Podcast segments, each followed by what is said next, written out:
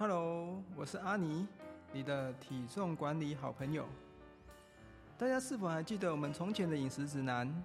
早期我们看到的一个是金字塔的样子，现在变成了一个扇形图。本来我们的主食是五谷根茎类，现在改成了全谷杂粮类，为什么呢？你知道吗？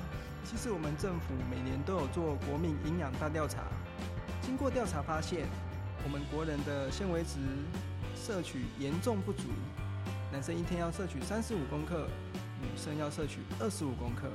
但是经过调查发现，大部分的人都大概只有摄取十到十五公克而已，可以说是连一半都不到。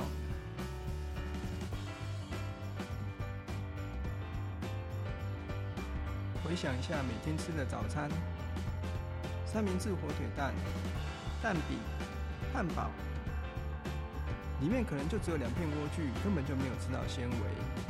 然后中午叫个便当，里头两样青菜，纤维量可能连五克都不到。所以透过提倡吃全谷杂粮，就是在告诉国人们，除了蔬菜水果外，还可以多一个摄取纤维质的管道。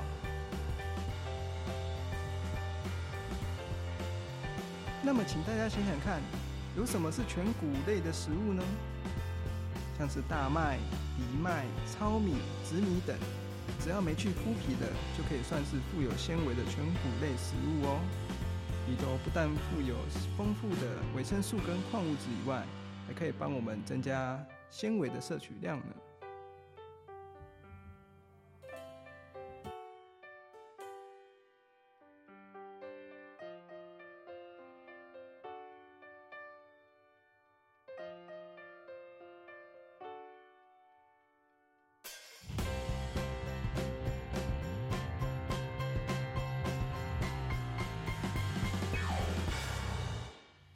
千万不要小看这些微量元素哦，这可是启动你身体正常代谢能力的重要小帮手。为什么有些人减重减到新陈代谢下降？就是因为他只靠吃单一食物来减重，比如说只吃肉、只吃淀粉，那会造成什么问题呢？就是你的代谢会开始变慢，排不掉的东西留在身上就变成毒，难怪后面身体越减越糟糕。